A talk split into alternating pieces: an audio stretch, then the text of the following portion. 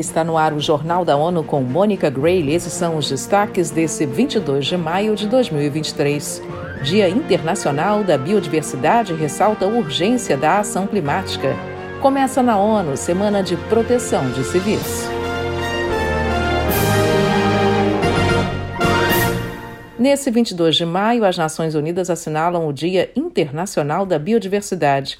A organização promove a implementação das medidas no Marco Mundial Kunming-Montreal para a Diversidade Biológica por cumprir até 2030. E quem tem as informações é Eleutério Guevani.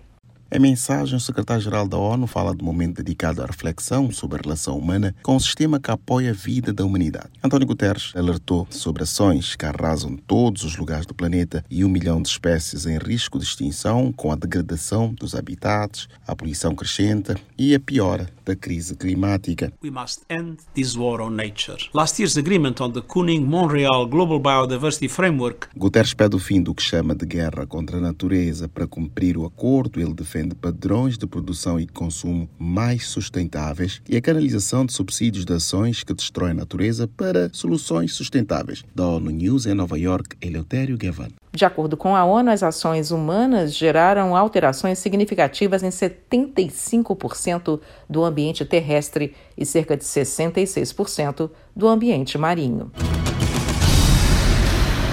uma estratégia de redução de riscos de desastres naturais que abarque desafios da comunidade, incluindo segurança e violência urbana. Vamos aos detalhes dessa história com Felipe de Carvalho. Esta foi a proposta defendida pela Prefeitura de Barcarena, do norte do Brasil, durante a reunião de alto nível sobre a revisão intermediária do Marco de Sendai para a redução de risco de desastres, encerrada na sexta-feira. A assessora de agendas globais da Prefeitura de Barcarena, no Pará, Patrícia Menezes, falou à ONU News sobre a importância de se colocar as pessoas no centro das políticas. E que também essa visão ampliada de risco ela seja compreendida principalmente pelos governos subnacionais, que são onde as pessoas impactadas e que perdem seus bens materiais, financeiros e às vezes até as suas vidas estão, né? Dentre os riscos mapeados pela Prefeitura de Barcarena estão a elevação do nível do mar e os desafios comuns às zonas portuárias. As Nações Unidas abrem nesta segunda-feira a Semana de Proteção dos Civis. Em sua sexta edição, o evento de 22 a 25 de maio reúne agências da ONU e organizações parceiras, incluindo a Cruz Vermelha e o Crescente Vermelho, além de representantes da sociedade civil. Mais informações com Rogéria Viana. Para a secretária-geral assistente do Escritório de Assistência Humanitária da ONU, OSHA, o mundo precisa de mais ação para evitar crises e tragédias. Joyce Misuya afirma que a melhor maneira de proteger os civis é prevenindo os conflitos.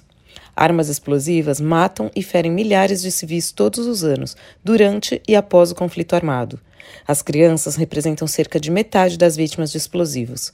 O objetivo da semana é dar voz a todas as pessoas afetadas por conflitos armados, assim como se tornar um canal para que os temas do terreno sejam considerados nas discussões políticas.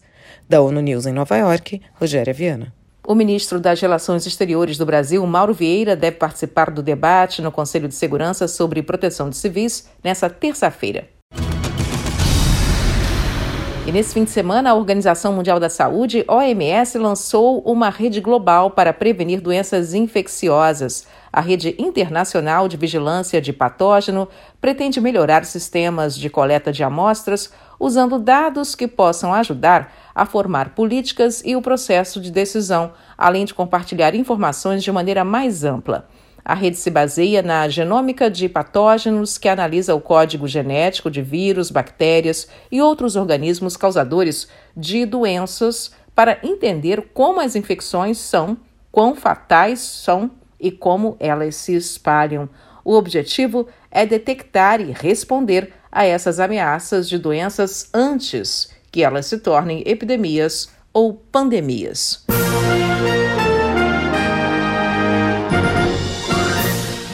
Este foi o Jornal da ONU. Mais informações na nossa página news.un.org/pt e nas nossas redes sociais. Siga a gente no Twitter, arroba ONU News.